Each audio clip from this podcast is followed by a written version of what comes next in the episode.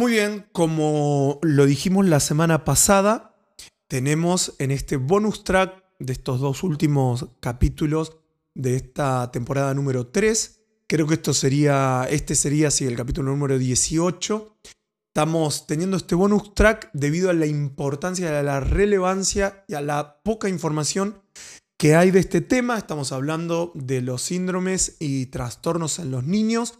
Em, Seguramente te quedaste con muchas ganas de poder escuchar la última parte que tan profesionalmente, pero también tan desde el corazón de Dios, la pastora Eldaí nos está ministrando y nos está equipando con todas estas herramientas.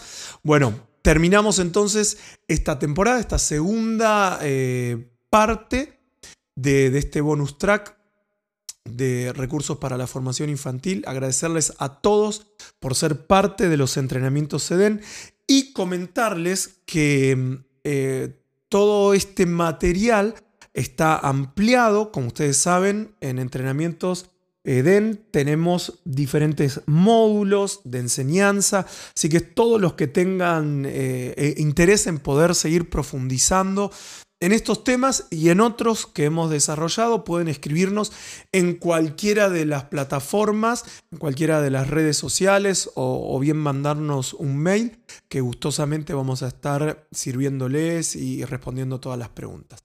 Sin más preámbulos, vamos directamente a esta última parte, cerrando ya, ahora sí, después de este bonus track, esta tercera temporada de entrenamientos EDEN, específicamente donde estamos recibiendo y siendo eh, capacitados en recursos para la formación infantil. Es importante que pongamos límites porque a veces, ¿qué es lo que pasa? Y pasa yo creo que en todos lados. Cuando tenemos un niño especial, cuando tenemos un niño con alguna enfermedad, nos cuesta mucho más trabajo poner límites ser firmes, ¿no? Eh, ¿Por qué? Porque decimos, ay, pobrecito, ya, ya con esto tiene, ¿no? Y, lo estamos pobreteando todo el tiempo. Les digo algo, no, no es pobrecito, o sea, puede, puede, él de alguna forma va a poder comunicarse y entender lo que sí y lo que no. De todas formas, el niño con capacidades especiales, con trastornos, con síndromes, con lo que sea, nuestra responsabilidad como padres, como maestros es ser ejemplo, enseñar y educar, ¿sí? Entonces, sea como sea.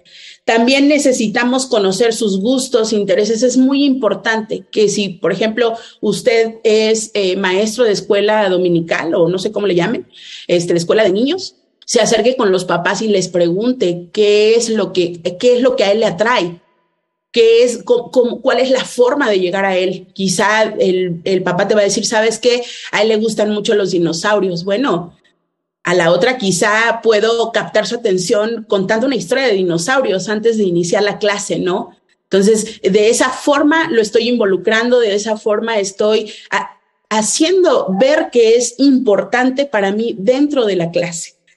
Y bueno, como tal tenemos que ser, les decía hace un momento, nos toca educar nuestro niño haya sido o haya nacido como Dios nos lo quiso dar, nos toca educar, ¿sí? Entonces, no, no podemos no, no hacer como, como que no, Señor, pues es que tú me lo diste así como, como malito, como con un trastorno, como con un síndrome, entonces no supe, no. Por eso están, por, por eso hay estrategias, por eso hay gente especializada que nos pueda apoyar en esto y yo creo que Dios dispuso de todo eso para que podamos hacerlo. Entonces, hasta aquí vamos, porque ya no sé cómo voy de tiempo, yo ya me emocioné, creo, y vamos con el último trastorno, que es el negativista desafiante. En este trastorno, digamos que este, nos habla de que, dice aquí, pide a tu hijo lo que está preparado para dar, y si no tiene recursos, no exijas a ciegas, desarrolla en él las habilidades necesarias para ello. O sea, nosotros a veces creo que como papás exigimos más de lo que nosotros hemos provisto, ¿no? Entonces creo que es un punto muy importante en el cual hoy mm, nos, detengamos un poco a ver qué herramientas le he dado a mis hijos, eh, qué herramientas estoy dando en la escuela de niños, eh, qué es lo que les estoy enseñando, cómo, cómo los estoy capacitando a ellos para responder ante las diversas situaciones de la cotidianidad.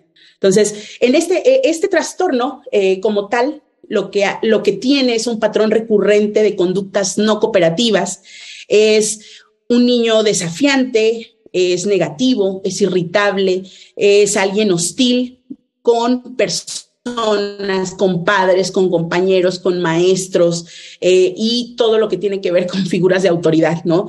Son niños y adolescentes discutidores que están todo el tiempo desafiando, provocando, que se enojan, pierden el control fácilmente. Eh, digamos que hay una diferencia porque aquí es el trastorno negativista desafiante y hay un trastorno que se llama disocial. Eh, la diferencia entre el trastorno negativista desafiante y el disocial es que en este aún no se transgreden las leyes o los derechos del otro, como que nada más es alguien que molesta, alguien que no, que no se aguanta, ¿no? Eh, lo que se dice es que este va ligado al disocial si no se trabaja a tiempo. Entonces, eh, es como el disocial podría ser más a partir de la adolescencia. ¿Sí? Se supone que este trastorno más o menos se presenta a los tres años, pero se consolida a los ocho años. Es, digamos que más común en hombres en, en edades tempranas, pero en la adolescencia ya se iguala, o sea, estadísticamente ya tanto niños como niñas pueden tener este tipo de trastorno. Y bueno, aquí digamos que hay consecuencias secundarias, porque un niño que tiene este trastorno negativista desafiante es un niño que por lo regular eh, tiene baja autoestima, es un niño que está, que, que tiende mucho a deprimirse, a tener un ánimo depresivo, tiende a tener muy baja eh, o escasa o nula tolerancia a la frustración y bueno, de repente es alguien que estalla este, coléricamente, ¿no? De repente. Entonces, ¿cuáles son, cómo podemos nosotros identificarlo? Es alguien que se encoleriza e incurre en pataletas, es, discute con los adultos, los desafía activamente, rehúsa cumplir las demandas que el adulto está pidiendo, molesta deliberadamente a los demás, acusa a otros de sus errores o mal comportamiento, o sea, siempre está como que viendo este que lo que le hizo el otro o, o, lo regañan a él por lo que hizo y le echa la culpa a alguien más, ¿no? Dice, no, pero es que yo no fui, fue el otro.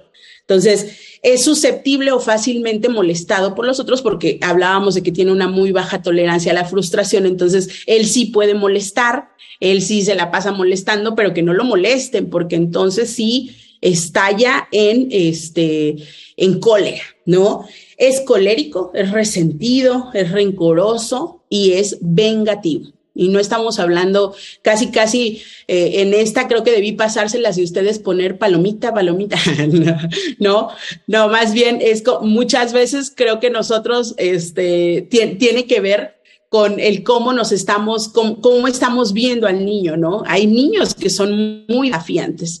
Eh, en este aspecto, vamos a, vamos a decirlo de esta forma, hay, hay algunos síndromes o trastornos como lo vimos, el Asperger y el autismo, que tienen su etiología en, en la neurología, en el cerebro.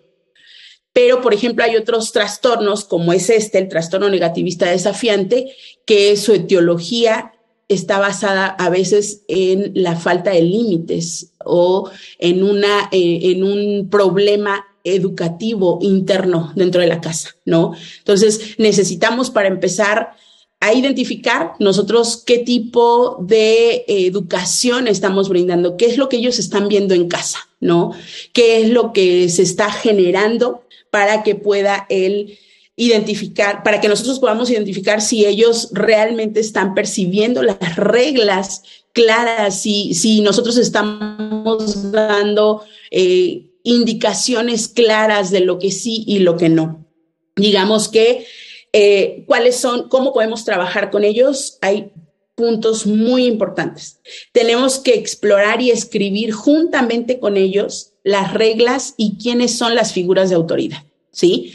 Tenemos que recalcar esa parte quién es eh, tu autoridad en la escuela, quién es tu autoridad en la casa, quién es tu autoridad en la congregación, o sea, porque ellos requieren saber quiénes son sus figuras de autoridad, porque son con los que principalmente tienen esos problemas desafiantes. Entonces, cuando yo le hago ver esto, también tengo que identificar el cómo percibe las reglas, ¿no? Tengo que identificar para él cuáles son las reglas que tendrían que operar en casa, cuáles son las reglas que tendrían que operar en cada una de las circunstancias y vamos a irlas modificando, trabajando para que las hagamos juntos.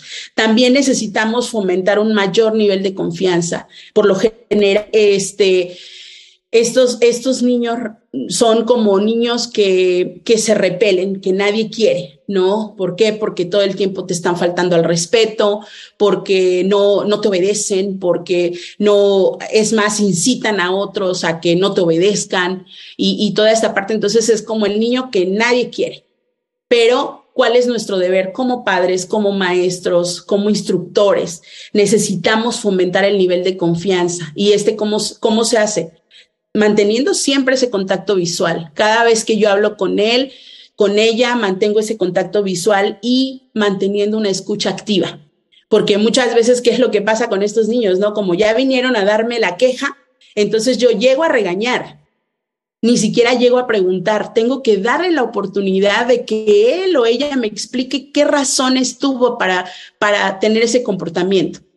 ¿sí? Porque muchas veces es como el niño etiquetado, que es este, que ya es un niño problema, entonces todos los problemas tienen que ver con ese niño, ¿no? Entonces, para empezar, necesitamos quitarnos la etiqueta de que todo tiene que ver con él, sino empezar a trabajar desde cero cada vez que se presente un, un tiempo.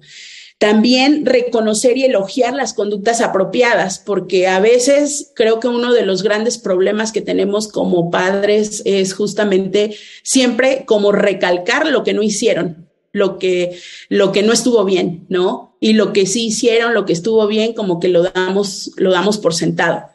Entonces necesitamos también empezar a motivarlos de esa forma, a reconocer cuáles fueron las conductas apropiadas, lo que sí hizo bien, no castigar excesivamente, ¿sí? Recordemos que es, es, todo un proceso el cual él está viviendo y tiene que ir trabajando poco a poco para darse.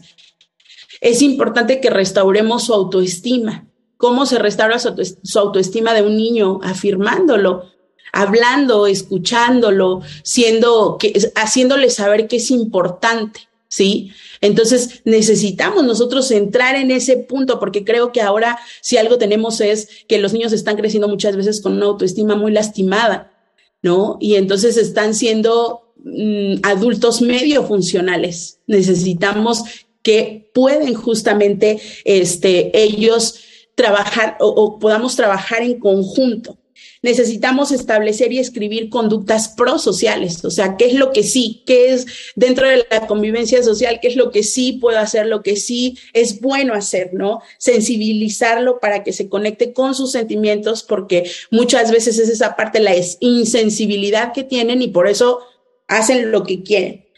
Hay una estrategia pedagógica que se llama el semáforo. En esa, yo lo que puedo hacer es, como son niños muy iracundos, entonces, en el semáforo, yo creo que en todos lados funciona igual, rojo, amarillo y verde.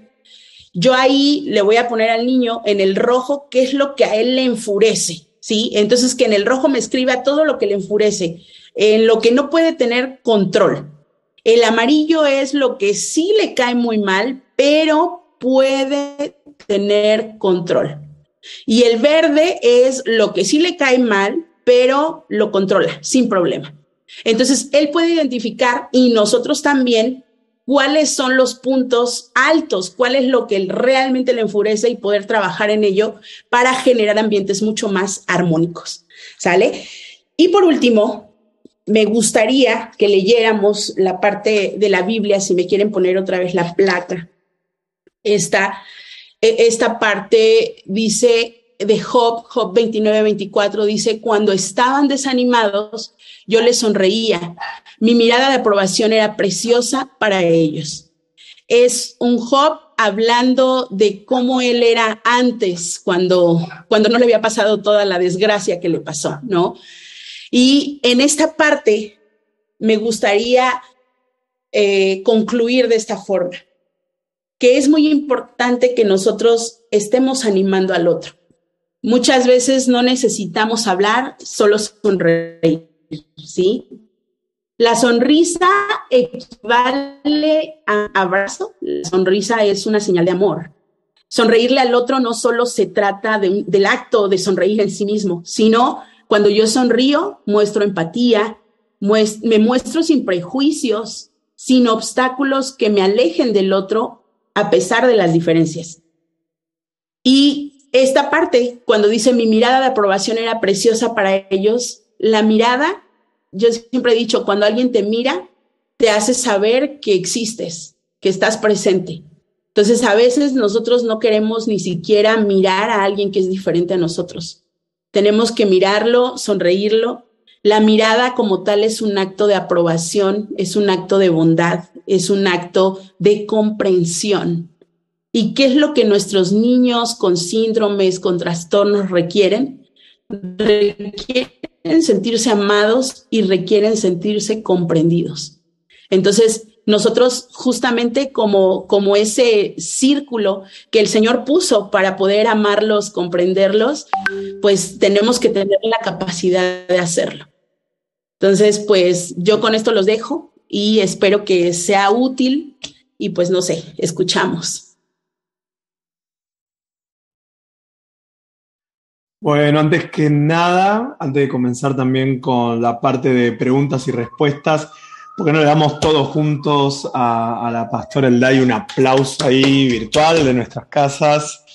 La verdad que eh, recién estaba hablando un poquito también con tu esposo y, les decía qué importante, y, yo estoy así como sorprendido porque mm, todos, así como mencionaste, tenemos un primo, un tío, un acercado a la congregación, llegan eh, niños con estos síndromes y, muchas de las cosas que acabas de mencionar eh, las desconocíamos. Sobre todo a mí, en lo personal, me, sorprendió el último síndrome negativista desafiante, porque a veces vemos un niño que se porta mal, que discute, que hasta en cierta manera es violento, y decimos, eh, no sé, agarramos cualquier hipótesis hasta he escuchado gente que ha dicho está endemoniado, vamos a hacerle liberación o algo por el estilo, cuando son cosas que en cierta manera eh, fue creado por el Señor eh, y, qué linda forma de determinar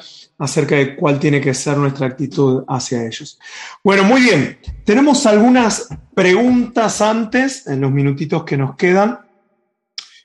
Y si alguno tiene alguna pregunta más, puede poner en el chat o escribirles directamente a Diego o. Em, alguien preguntó en cuanto al Asperger y al autismo, si hay diferentes niveles de grados. Creo que en, algún, alguna una parte lo mencionaste, pero bueno, saber si hay diferentes grados de Asperger y de autismo.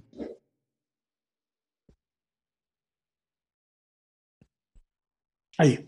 Ya. Eh, sí, digamos que hay eh, del, nivel, del nivel leve al nivel grave, por eso se llama espectro, ¿no? Porque este, está dentro de, el, el, el Asperger, digamos, está dentro de ese espectro, que es como el nivel funcional. Y el autismo viene eh, desde una, vamos a decirlo así, desde un niño que quizá solamente tiene dos, dos síntomas, ¿no? Que puede ser eh, un lenguaje este, corto y puede ser que sea el niño como, como que tenga repeticiones en sus, en sus, sus pero también puede haber alguien que tenga mucha sintomatología y entonces a ese niño se le denomina como en un autismo grave. Por eso es que es difícil el diagnóstico, ¿no? Porque también es importante que algo que no mencioné en el trastorno desafiante, porque de repente pueden decir, bueno, creo que todos los niños eh, tienen el trastorno, ¿no? Este, hay, hay, una edad en la que los niños eh, tienen ese como, como ese tipo de actitudes. Pero este trastorno tiene que durar más o menos eh, en una continuidad de seis meses para poder definir que es un trastorno. ¿sí? Y obviamente, pues los, eh, vamos a decirlo, es como más difícil corregirlo que si solamente es una actitud o un comportamiento porque el niño este, no está teniendo límites en casa. Cuando dijiste de que podemos pensar que todos los niños tienen el trastorno, eh, ¿cuál era el, negativista, desafiante? Vi que algunos dijeron, amén, amén, sí es mi hijo, mi hijo, oren por mí. ok, ¿sabes que hay algo para destacar? Que hablaste mucho de los diagnósticos y en más mencionaste que hasta en cierta manera vos te privás de dar ciertos diagnósticos porque se necesita también hacer estudios neuronales y demás. Recordé eh, hace como dos años una persona, un pastor, amigo mío, eh, hizo un test en internet y me dice, ¿sabes qué me dio? Que tengo cierto eh, nivel de autismo y por eso a veces soy antisocial y por eso esto y por eso este otro. Y yo lo escuché, me quedó clavado y googleé y hice el test. Y, fui con Ivana, mi amor, me parece que soy autista. Y me parece que tengo autismo también, porque a veces me cuelgo, porque a veces no contesto, porque a veces me están hablando.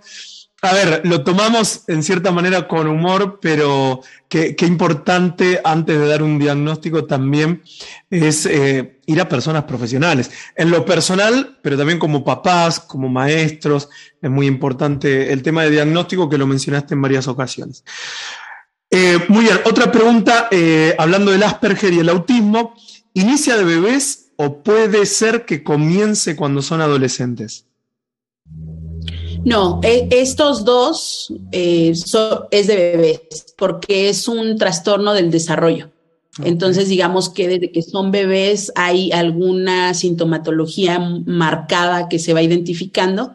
Entonces, no, hay otros trastornos como tal, por ejemplo, eh, lo que tiene que ver con trastornos neuróticos, psicóticos, este, eso sí, se pueden identificar hasta después de la adolescencia, por, por el, justamente por esa, eh, porque no, no se ha consolidado la personalidad, pero en este caso es un trastorno del desarrollo. Perfecto. Otra pregunta más que nos hicieron llegar eh, en cuanto a los tres trastornos que hablamos hoy, ¿la exposición temprana a las pantallas puede ser negativa para ellos? Yo creo que sí. Eh, para empezar, digamos que los niños con Asperger y con autismo, ellos no, no, ¿cómo decirlo? no ponen tanta atención en, ese tipo de estímulos. Puede ser que sí, puede ser que no, porque los estímulos cambian con ellos.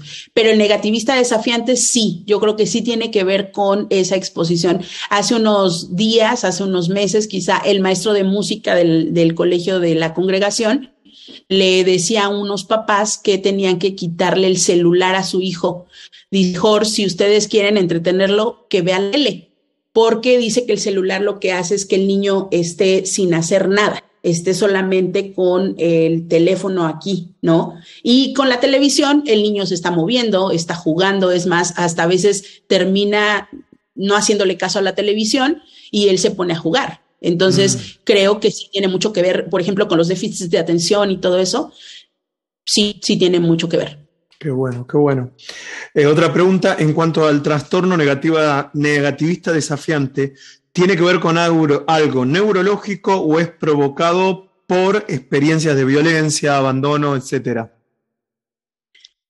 Yo digo que aquí, eh, como tal, no hay, un, no hay una explicación como tal este, 100% científica de uno ni de otro. Hay algunas explicaciones genéticas que habla justamente del ADN, ¿no? Que hay como, por lo regular se da cuando eh, los papás o hay condiciones en la familia de que se dé este tipo de trastorno, pero también se ha hablado de que puede haber como lesiones muy pequeñas cerebrales que pueden estar obstruyendo algún mecanismo interno que no, que no obedezca las órdenes. Mm. Entonces, digamos, como tal, no hay, no hay como una etiología establecida, pero sí hay como algunos, algunas teorías pueden dar un poquito de claridad en esto. Qué bueno, qué bueno. Alguien nos pregunta eh, cuáles son las causas de estos trastornos, si es la genética o si hay alguna otra causa. Pues sí, lo, que decía, siempre digo, hay una predisposición hereditaria. Por ejemplo, en la depresión, si yo veo a mi mamá todo el tiempo deprimida, es, a eso se le llama predisposición hereditaria. Si en el trastorno eh, desafiante, este, negativista desafiante, yo veo a mi mamá o a mi papá todo el tiempo enojados, arreglando cosas con gritos, todo, se le llama predisposición hereditaria. Pero si en casa no hubo nada de eso, pero eh, el niño es así, entonces hablamos de una disposición genética. Alguien pregunta también eh, si estos síndromes tienen alguna cura definitiva. Digamos que el de el, el, último, el trastorno negativista desafiante, ese sí se trabaja mucho psicológicamente. Si hay un problema eh, neurológico, se puede trabajar con algunos medicamentos que es muy sensible en esto y digamos que sí puede llegarse a generar una, una cura. En los otros, no. Asperger y autismo no hay cura. Se puede controlar, podemos enseñarles, podemos eh, trabajar un poco en controlar los ambientes en los que se desenvuelve, pero si nace autista o con Asperger, no hay cura, solo un mil de Dios, ¿no? Qué bueno, qué bueno. Gracias.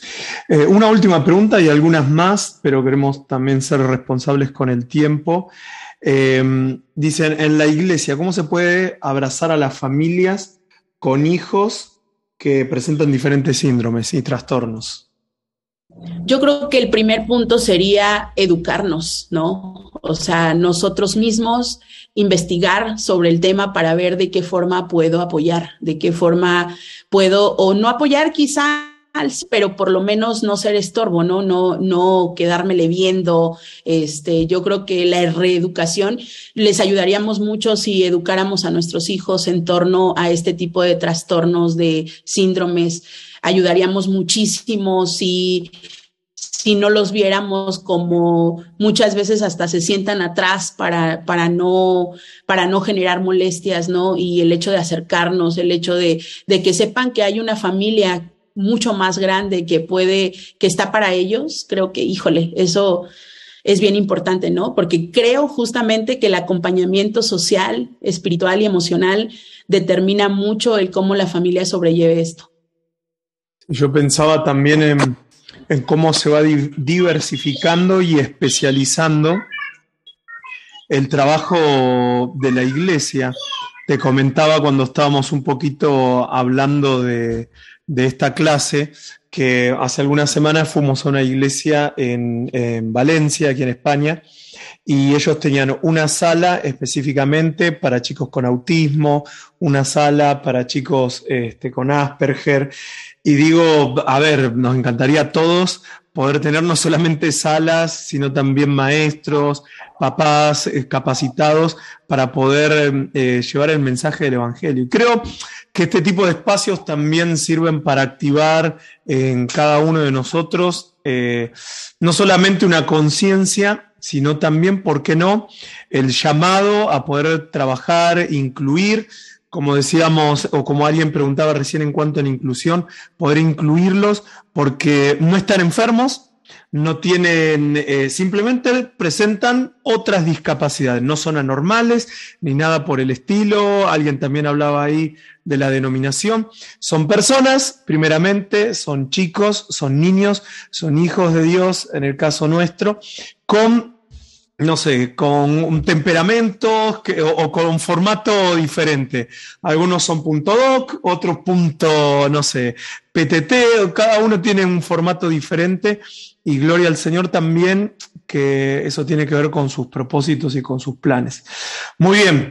Eh, Pastora, si hay alguien dentro de los presentes, nos preguntó que te quiere contactar, eh, sos pastora, sos psicóloga, tenés ahí también tu consultorio. Eh, ¿Por dónde te puede contactar? ¿Por Instagram? ¿Cuál es la red social por ahí que más usás? Por Facebook, soy de la vieja guardia. Ok. ¿Cómo te encuentran en Facebook? El Daí Argüelles, así como mi nombre, como está escrito aquí. El de ahí. El de ahí, Argüelles. Argüelles. Muy bien. Muchas gracias por acompañarnos y ser parte de los entrenamientos EDEN. Para más información, dirígete a los links que aparecen en este podcast. Nos vemos en breve en una próxima ocasión.